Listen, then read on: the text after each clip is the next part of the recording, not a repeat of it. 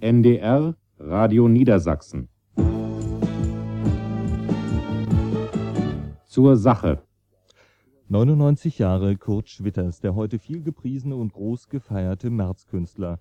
Kurt Schwitters, der Dichter, Maler, Bildhauer, Collagist, Theoretiker, der in Hannover, das er in Revon umkehrte, geboren wurde und lebte, der viel reiste, dann 1937 emigrieren musste und 1948 arm und fast vergessen in England starb 99 Jahre Kurt Schwitters. Sie hören eine akustische Collage, zusammengestellt von Uta Brandes und Michael Erlhoff und zusammen montiert mit der Hilfe vieler Technikerinnen des Landesfunkhauses Niedersachsen hier in Revon zu Wort kommen außer den Autoren Kurt Schwitters, Bernd Rauschenbach, Wilhelm Heinrich Pott, Wolfgang Hausmann, Gisel Hirsch-Haar, Anna Blume, Dieter Hufschmidt und Konrad Schwitters. Zudem ein Minister, ein Oberbürgermeister, ein Kulturdezernent und viele andere. 99 Jahre Kurt Schwitters.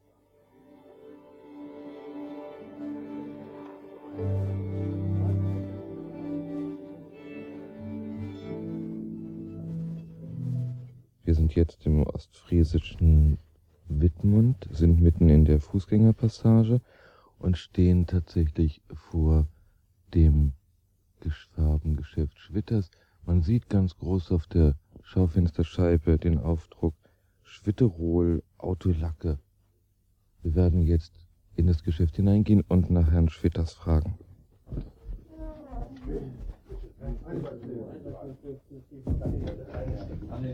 Ja, also eine Tube Technikol.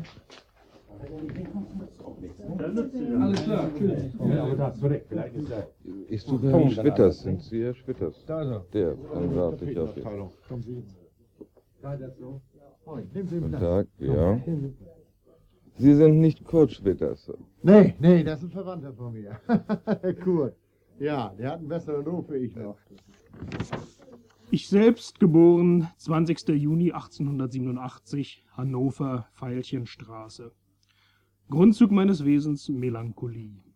Bis 1909, abgesehen von allerhand Reisen überall hin, in Hannover gelebt, Revon.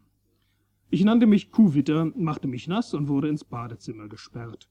Ostern 94 kam ich zur Schule, Realgymnasium 1, Hannover. Sozusagen begabter Schüler. Außer Zeichnen und Schreiben Zensuren 4 und 5. Ich bemerkte meine Liebe zur Kunst. Anfangs machte ich Couplets in der Art der Varieté-Komiker. An einem Vollmondherbstabend fiel mir der klare, kalte Mond auf. Seitdem dichtete ich lyrisch sentimental. Dann schien mir Musik die Kunst zu sein. Ich lernte Noten und musizierte den ganzen Nachmittag. 1906 sah ich in Isernhagen zum ersten Mal Mondscheinlandschaft und begann zu malen. Hundert aquarellierte Mondscheinlandschaften vor der Natur. Ich entschloss mich, Maler zu werden. Nebenbei besuchte ich abends die Kunstgewerbeschule und wurde langsam akademisch. Ostern 1908 Abiturientenexamen. 1908 bis 9 Kunstgewerbeschule Hannover, 10. Juni 1908 Verlobung mit Helma Fischer. 9 bis 14 Kunstakademie Dresden. Kate Steinitz. Der Mann auf dem Fahrrad war eine typische Erscheinung in Hannover. Er trug mindestens zwei Halstücher, eins, das seine geliebte Frau Helma gestrickt hatte, und das schwere, das seine Schwiegermutter Frau Fischer mit solch autoritativer Energie gestrickt hatte, dass Kurt es nicht ohne Furcht um den Hals wand. Auch Kurt hustete. Es erschien mir paradox, dass gerade die Leute in Hannover, die die besten Wolltücher und die heißesten Öfen besaßen, chronisch erkältet waren. Kurt Schwitters hatte in seinem Haus einen wundervollen Ofen, der in diesem kalten Kriegswinter eine ganz ungewöhnliche Hitze ausstrahlte. Zuerst sah es aus wie bei allen anderen gutbürgerlichen Hannoveranern. Vater und Mutter Schwitters empfingen mich freundlich und zeigten mir zuerst ihre Wohnung mit guten Plüschsesseln und Spitzendecken, voll Stolz auch ihren Wintergarten, der sogar in dieser Kriegszeit grünte, ich glaube mit sorgfältig gezogenen essbaren Kräutern und Gemüsen zwischen Gummibäumen und Farnen. Vater Schwitters zeigte mir den Weg ins Treppenhaus. Jemand öffnete die Tür, Vater Schwitters verließ mich und ich betrat den geheizten Raum im oberen Stock, wo es wirklich warm war. Kurt hatte das schwarze Ungeheuer von Eisenofen mit drohenden Rohren im kleinsten Raum seiner Wohnung installiert, den es nicht nur heizte, sondern überheizte. Und hier spielten sich Kurts Arbeit und sein Familienleben ab. Dicht neben dem Ofen stand der Babykorb mit dem kleinen Ernst, denn Frau Fischer fand, dass kleine Kinder warm gehalten werden müssten. Ernst war gebündelt und zugedeckt ganz brav und ruhig, zu erhitzt und zu schwach, um zu schreien. Jeder freute sich an dem ruhigen, braven Kind, obgleich es sehr bleich war. Zeugnis Hannover-Wülfel, 28. November 1918 Inhaber dieses Herr Kurt Schwitters, geboren zu Hannover am 20. Juni 1887, war vom 25. Juni 1917 bis zum heutigen Tage in unserem Technischen Büro angestellt. Seine Tätigkeit bestand in der Anfertigung von Werkstattzeichnungen und der Herausgabe sonstiger Werkstattangaben. Herr Schwitters war pünktlich und bestrebt, seine Aufgaben zu unserer Zufriedenheit zu erledigen. Seine Führung war einwandfrei. Sein Austritt erfolgt heute auf seinen Wunsch und mit unserem Einverständnis, um ihm die Möglichkeit zu geben, sich wieder ganz seinem Beruf zu widmen. Eisenwerk Wülfel Der Berliner Dadaist Richard Hülsenbeck schrieb über Kurt Schwitters: Hier war für uns der deutsche Wald und eine Bank mit eingeschnitzten Herzen. Er lebte wie ein viktorianischer Kleinbürger. Und Hannah Höch? Schwitters Leben teilte sich extrem in zwei Formen, die betont bürgerliche und die Dada-Merz gebundene.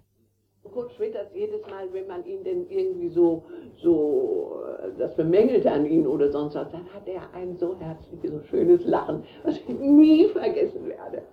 Also dieses Lachen von diesem Mann, das, das, das glauben Sie gar nicht. Der konnte über seine eigenen Sachen lachen. Ja,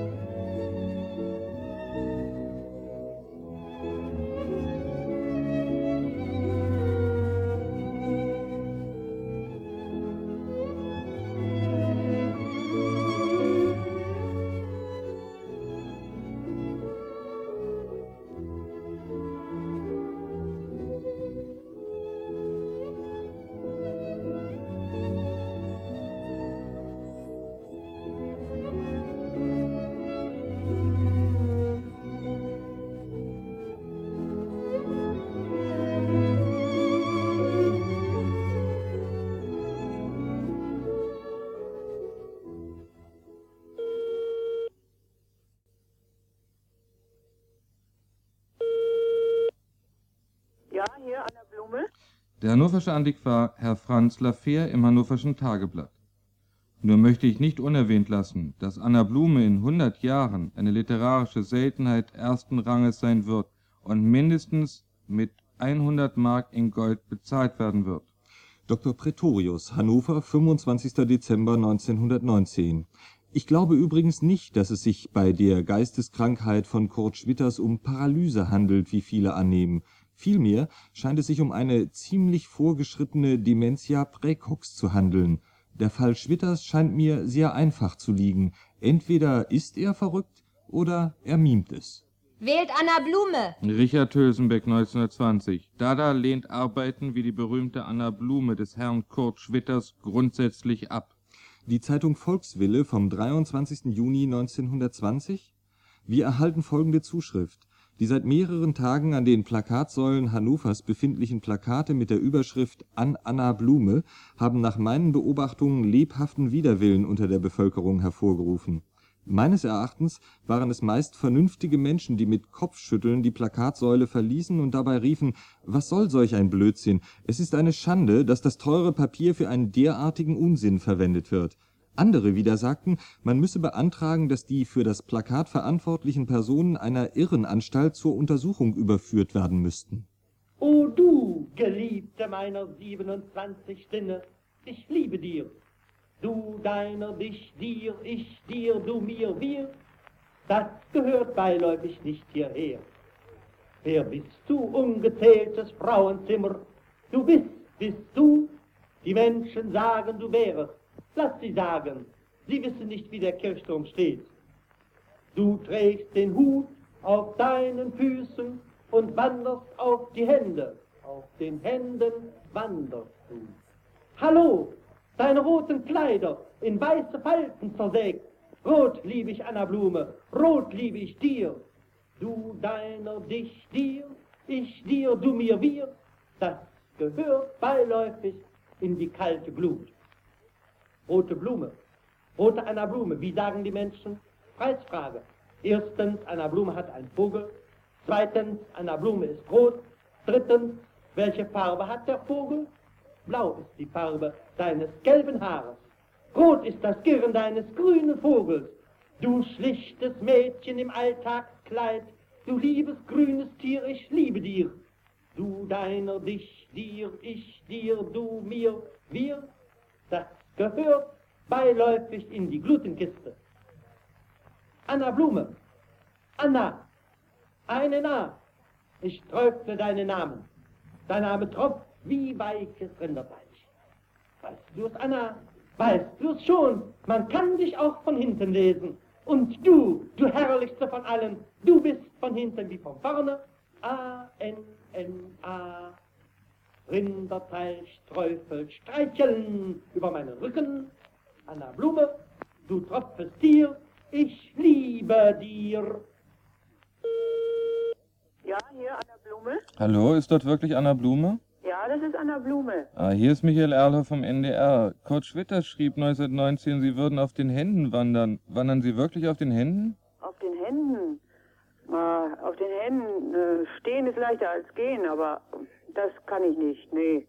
Könnte ich vielleicht noch lernen, wenn es mir gefällt. Aber Sie haben bestimmt gelbe Haare. Gelbe Haare. Hm.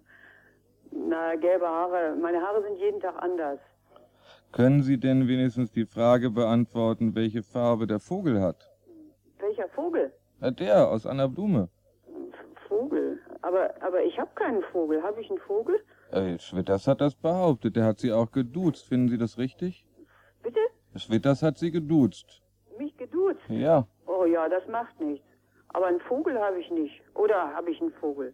Aber Und dann, Vielleicht im Tief Tiefkühlschrank. aber dann wohnen Sie überhaupt nicht in Hannover? In Hannover? Nee. Ich wohne in Köln. Ach, das ist ja eine ganz andere Anna Blume. Äh, naja, es gibt viele Anna Blumes.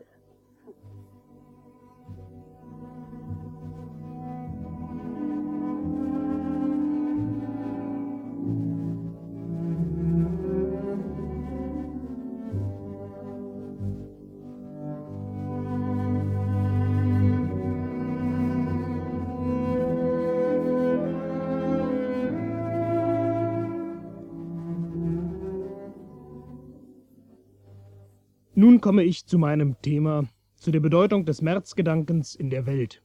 Wenn Sie anderer Ansicht sind, so ist das für Merz gleichgültig, aber Merz und nur Merz ist befähigt, einmal in einer noch unabschätzbaren Zukunft die ganze Welt zu einem gewaltigen Kunstwerk umzugestalten. Sie fragen, wieso?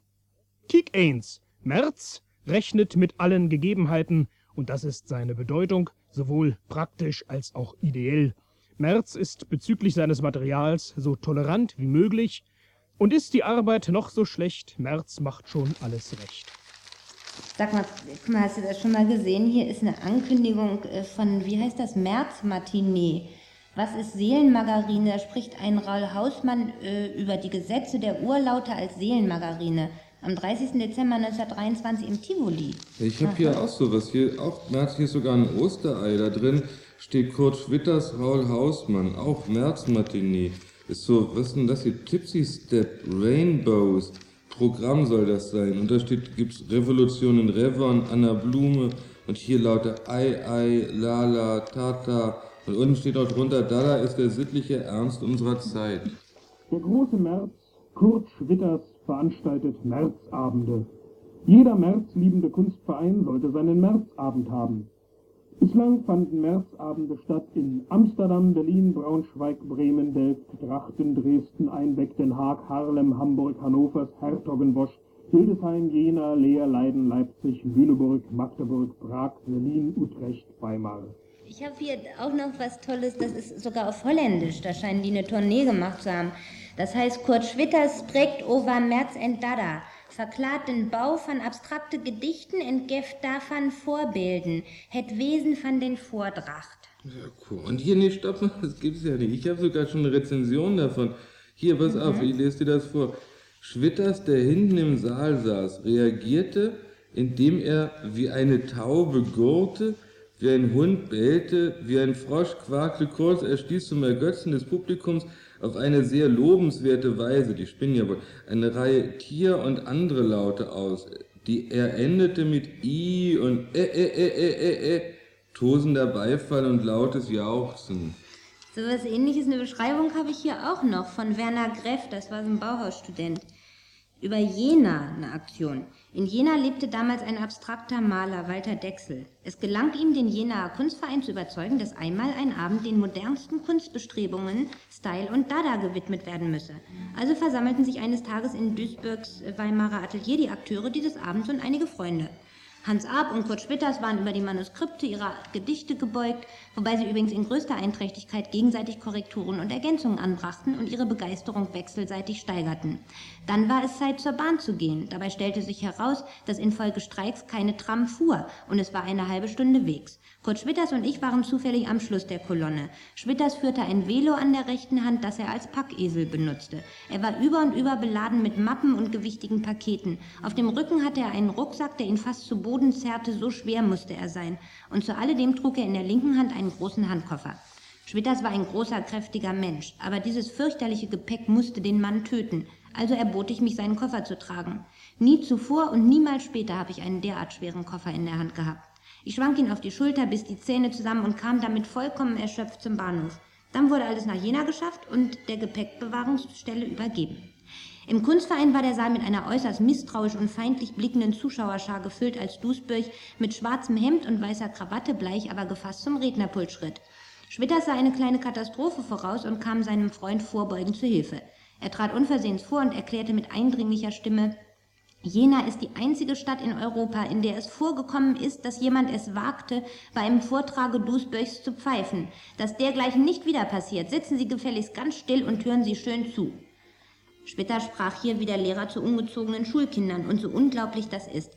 Der Bann hielt wirklich über den Vortrag Duisburgs an, der ohne Zweifel gut war, aber extrem und aggressiv, wie es in Duisburgs Art lag, wenn er sich Gegnern gegenüber sah.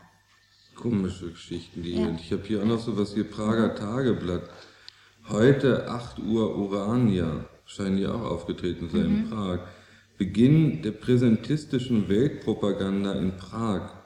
Das zur Vorlesung kommende Manifest des Präsentismus wird seinen Widerhall in der ganzen Welt finden. Schwitters, der größte Groteskhumorist Deutschlands, Verfasser der Anna Blume, literarisches Kuriosum des Weltkriegs, was soll das, Moment mal, Weltkriegsjahrhunderts, Hausmann offizieller Dada Sof, Programm, Manifest an Anna Blume, Groteske vom stehenden Mann und den Knotrompeten, Kinotrompeten, warum Hindenburg einen Vollbart trägt, Exzentriktänze, Plauntramp, Colorboo, Berlin simultan mit Musik, der mechanische Mensch, ein Sketch ist das. Das Publikum wird ersucht, seine Kundgebung erst am Ende der einzelnen Programmnummern auszudrücken, damit die originellen Dichtungen voll genossen werden können. Karten, Urania, Wetzlar, Trublatsch, Corona und Abendkasse, schon halb sieben Uhr. Wir haben damals ganz schöne Sachen gemacht. Unser Erscheinen in Holland glich einem gewaltigen, unerhörten Siegeszuge. In der Zeit, als die Franzosen mit Kanonen und Tanks das Ruhrgebiet besetzten, besetzten wir das künstlerische Holland mit Dada. Die Zeitungen schrieben endlose Dada-Artikel und kleine Abhandlungen über Ruhr und Reparation. Während die Franzosen großen Widerstand in der Ruhr fanden, siegte Dada in Holland ohne Widerstand. Denn der enorme Widerstand unseres Publikums ist Dada und deshalb entkräftet. Dieser Widerstand ist unser Kampfmittel. Die Presse, die einsichtiger als die Masse ist, hat das erkannt und ist mit fliegenden Fahnen zu uns übergegangen. Sie bietet uns Widerstand, indem sie ihre Begeisterung über die dadaistische Bewegung unverhohlen ausdrückt. In 24 Stunden lernte ganz Holland das Wort Dada. Jeder kann es jetzt, jeder weiß eine Nuance des Wortes, wie er es blöde schreien kann, so blöde wie möglich. Das ist ein enormer Erfolg. Schön war, mit Schwitters zu reisen. Ich habe mehrere Reisen mit ihm gemacht, doch die schönste war meine Fahrt mit ihm nach Prag im September 1921. Zum größten Unglück von Kurt mussten wir, um nachmittags Prag zu verlassen, noch am gleichen Abend in Lobitz anzukommen, den Schnellzug benützen. Er war überfüllt, so stiegen Kurt und Helmer in einen Wagen und Hanna und ich in einen anderen. Als wir in Lobositz ankamen, war es Abend. Es gab nur etwas wie einen überdeckten Bahnübersteig auf einem hohen Bahndamm. Wir stiegen eine Treppe hinab. Unten angekommen sahen wir nichts als einen Tannenforst, nichts, gar nichts weiter. Nur etwa in 200 Meter Entfernung das Bahnhofsgebäude. Hier standen wir, wenn dies Lobositz war. Schwitters sagte, Hausmann, du gehst mit Hanna dorthin, dort vorne und fragst, ob die Stadt weit ist und ob man ein Hotel findet, wo man übernachten kann. Gut. Wir kamen zurück. Unter einem apfelgrünen Abendhimmel vor einem hohen schwarzen Bahndamm brannte eine dämmerliche Straßenlaterne, das Gaslicht warf ein helles gelbes Licht auf einen Fußweg. Da stand eine Statue, eine Frau mit ausgestreckten Armen, darüber ausgebreitet Hemden und andere Wäsche. Sie stand wie Lots Salzsäule, auf dem Boden kniend ein Mann, umgeben von Schuhen, Kleidungsstücken, vor einer Handtasche voll Papieren, wie den Eingeweiden eines geschlachteten Tieres. Er hantierte mit Schere und einer Tube Klebstoff auf einem Stück Karton. Die beiden Personen waren Kurt und Helmar Schwitters. Nie wird dies Bild aus meinem Innern verschwinden. Diese beiden in einem großen, dunklen Nichts beschäftigt mit nichts als sich selbst. Im Nahekommen fragte ich, Kurt, was machst du da? Schwitters blickte von unten auf, antwortend, es ist mir eingefallen, dass ich noch schnell mein Klebebild 30b1 ein Stückchen blaues Papier muss in die untere Ecke hineingefügt werden. Ich bin gleich fertig. So war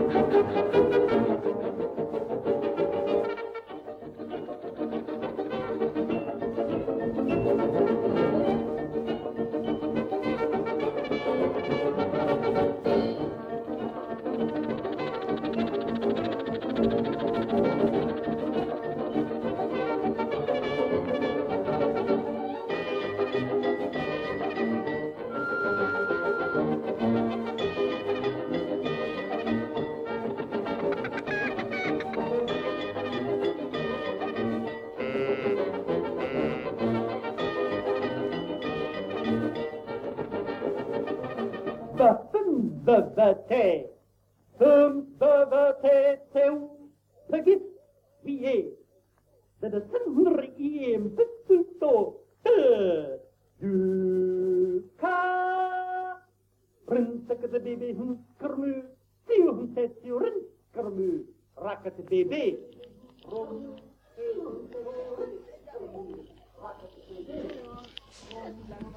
Sie fragen, wir sind vom NDR und Sie hören hier in einem realen Supermarkt und Sie hören diese... Kauderwelsch, ja. Was ist es für Sie? Kauderwelsch ist es für mich. Ich höre da zwar gar nicht hin, aber... Aber ist es nicht seltsam, in so einem Supermarkt solch eine Akustik zu hören plötzlich? Ja, also ich finde es ein Kauderwelsch, würde ich sagen. Dass da oben jemand Sprachunterricht nimmt. Ich habe das gestern schon gehört und war zuerst sehr irritiert, habe gedacht, was ist denn da, dass irgendwie so ein Talentwettbewerb oben in der Cafeteria wäre. Und nach einer Weile bekam ich das also mit, dass es vom Band ist. Musik ist mir angenehmer. So, finde ich nicht schlecht. Ja, ich habe mich eben direkt erschrocken, denke dahinter, mir kommt irgendwie ein Ungestüm. Und? Und finden Sie das ganz schön in einem Supermarkt oder stört Sie das?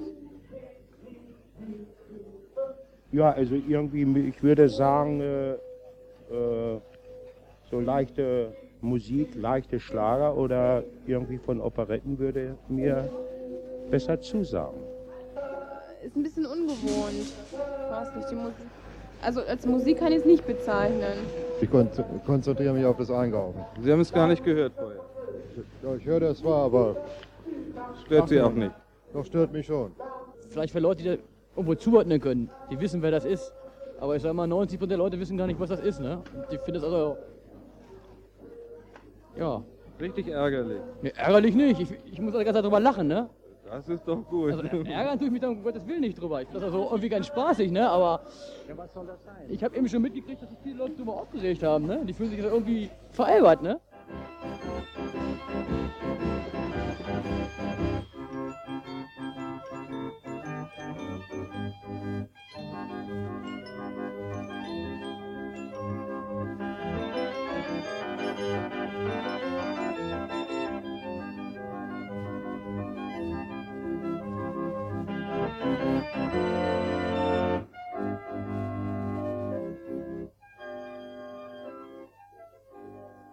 Er hatte ein wunderschönes, äh, großes äh, Zimmer ähm, mit, mit antiken Möbeln, mit wunderbaren alten Sachen, nicht? Und einen echten Teppich. Und da hat er tatsächlich den echten Teppich schwarz angestrichen. Ich glaube, er war im Grunde genommen ein sehr bescheidener Mann. Aber eines Tages komme ich dahin, da ist das Zimmer auch schwarz angestrichen. Schwarz-weiß. Mein Herr, Bitte? Sie sind verhaftet. Nein. Mein Herr, Sie sind verhaftet. Nein. Mein Herr, Sie sind verhaftet. Nein. Mein Herr, ich werde schießen. Nein. Ich hasse Sie. Nein. Ich werde Sie kreuzigen. Nicht. Ich werde Sie vergiften. Nicht. Ich werde Sie lustmorden. Nicht. Denken Sie an den Winter. Niemals. Ich hasse Sie. Niemals. Ich töte Sie. Wie gesagt, niemals. Ich werde schießen. Das haben Sie schon einmal gesagt. Also bitte kommen Sie. Sie können mich nicht verhaften. Warum nicht? Sie können mich höchstenfalls festnehmen. Dann werde ich Sie also festnehmen. Dann bitte. Doof! Dich da raus! So ein Blödsinn! Ich habe hier den Minister für Wissenschaft und Kunst des Landes Niedersachsen, Herrn Johann Tönnies Kassens. Mögen Sie selber zum Beispiel Kurt Schwitters Zahlengedichte? Zwölf. Eins, zwei, drei, vier, fünf. Fünf, vier, drei, zwei, eins. Zwei, drei, vier, fünf, sechs. Sechs, fünf, vier, drei, zwei. Sieben, sieben, sieben, sieben, sieben. Acht, eins. Neun, eins. Zehn, eins. Elf, eins. Zehn, neun, acht, sieben, sechs. Fünf, vier, drei, zwei, eins. Johann Tönnies Kassens. Ich habe äh, damals hier in diesem Museum haben wir Musik, Gedichte, Essays, seine Sprachverstümmelung in einer Weise präsentiert. Ich zehre heute noch davon, weil es uns völlig neue Möglichkeiten eröffnet hat, auch Sprache zu empfinden. Nicht im gewohnten Bahnen, sondern Sprache zersetzt. Das Widersprüchliche, das Zersetzende wird in einer Weise von ihm dargelegt, dass wir heute, dass das etwas Angenehmes, als etwas finden, was wir vielleicht auch im alltäglichen Leben wiederfinden.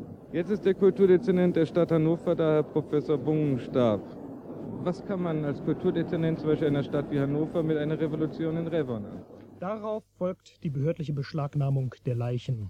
Die Leute wurden gestempelt, gewogen, auf Trichinen untersucht und in die Leichenschauhalle gebracht, zwecks Feststellung ihrer Personalien, eine der Hauptaufgaben der hiesigen Polizei. Ein mit Ziegenböckchen bespannter, buckliger Jüngling aber lief mit einer elektrischen Schelle durch die Straßen von Revon und rief Außerordentliche Sitzung des Parlamentes, außerordentliche Sitzung des Parlamentes, es handelt sich um nichts Geringeres als um den Ausbruch der großen, glorreichen Revolution. Professor Bungenstab. Das ist natürlich eine ungeheuer schwierige Frage.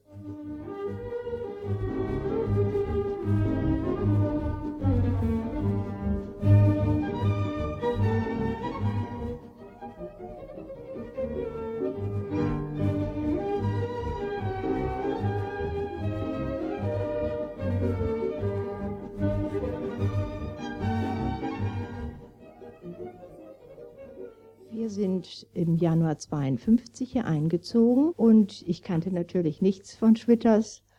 Und dann äh, wohnten wir mit einigen Parteien hier auf dieser Etage.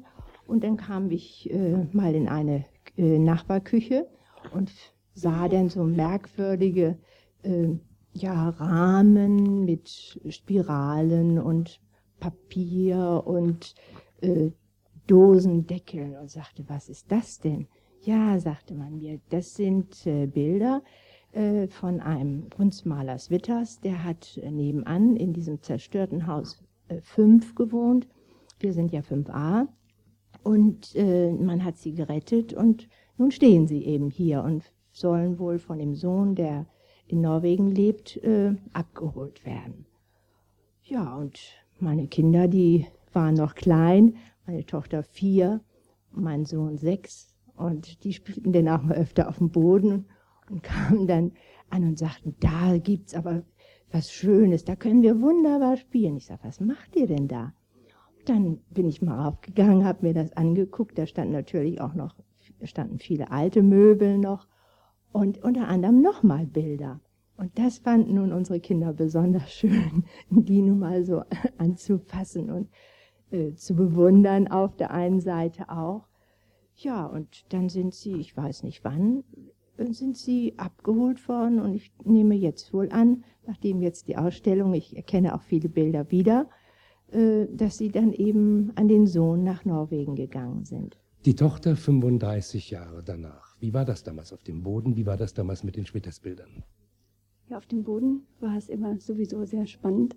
Und als wir dann auch noch diese Bilder fanden, wir waren nicht ganz sicher, ob das was Wichtiges ist oder was Wertvolles und wussten irgendwie, da darf man vielleicht nicht anfassen oder nichts kaputt machen. Und das waren unheimlich schöne Sachen darauf, Bonbonpapier und vor allen Dingen haben uns die, ja, die Fahrkarten eigentlich interessiert. Und vorsichtig haben wir mit dem Finger das so abgelöst und manche haben wir tatsächlich abbekommen und dann konnten wir natürlich wunderbar Zug spielen. Wir stehen vor einem Bild von Kurt Schwitters und ich möchte nur ganz kurz Sie bitten, es zu beschreiben. Ganz kurz. Was ich sehe. Ja. ja das Bild ist weiß, schwarz, grau. Also zum Teil, also die Flächen sind nicht, nicht einheitlich äh, schwarz zum Teil, sondern halt aus verschiedenen Dingen zusammengesetzt. Zum Beispiel so Punkte, Striche, würde ich sagen. Und also lauter Formen, Quadrate, Kreise, Striche ganz bestimmt angeordnet. Viele Karos. Sie verlangen ja viel von mir, aber gut, ich kann es tun. Äh, es ist äh, eine sehr geometrische Arbeit. Sie ist aus Rechtecken zusammengesetzt und auf diese Rechtecke sind dann, man kann sagen, äh, also konstruktiv schon, nicht zufällig, äh, wie Wandelemente aufgesetzt und in einem dieser Rechtecke, als Kontrast, so sehe ich das, eine rote Halbkugel. Ich sehe wirklich nichts. Tut mir leid. Einfach so, was sieht man? Ein Zahl, eine Zahl, die 23, das rote Viereck, eine Straßenbahnkarte, äh, ein schwarzes Rechteck, noch eine Zahl, die Schrift, ein D, der Name, ein Fleck, ein Stempel, ähm,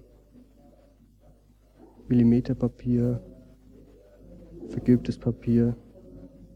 Was ich sehe da eine Holzplatte, auf der andere Holzteile drauf genagelt oder geleimt sind und ein bisschen bemalt. Ich sehe auch Blaufarbe, hellblau, dunkelblau, graublau und von allem meistens weiß, rot auch ein bisschen.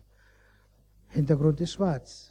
Mehr sehe ich da nicht. Ich liebe die hygienische Sauberkeit. Ölfarben riechen wie ranziges Fett, Temperafarben stinken wie faule Eier, Kohle und Graphit sind der schmierigste Dreck, was man schon an der schwarzen Farbe erkennen kann. Ich liebe die hygienische Sauberkeit und die hygienische Malerei. Das nenne ich Merz. Märzmalerei verwendet die delikatesten Materialien wie sauberen Roggenmehlkleister, desinfizierte Zeug- und Papierfätzchen gut gewaschenes Holz, alkoholfreie Eisenbeschläge und dergleichen. Die Märzmalerei ist absolut bazillenfrei. Ein Märzbild von Kurt Schwitters. Was sehen Sie da drauf? Ja, eine Collage aus verschiedenen Texten. Das ist wahrscheinlich ein Umschlag gewesen, ehedem, weil auch ein Druckzeichen drauf ist.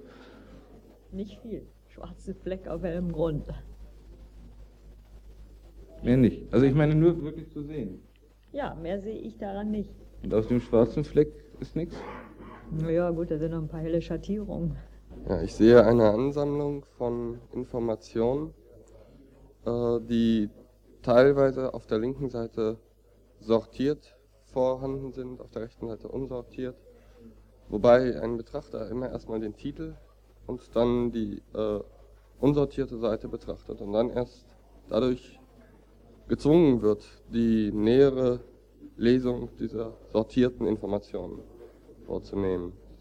Also erstmal eine Skulptur, äh, eine stark in die Höhe gezogene äh, weiße, ein weißer Tetraeder ähm, mit einer zylinderförmigen, mit einem zylinderförmigen Fortsatz obendran, dessen Seitenflächen rot angemalt sind. Das Ganze steht auf einer massiven blauen Platte und daneben ist noch eine Form angeordnet, äh, die von außen die Struktur von, von Wellpappe hat.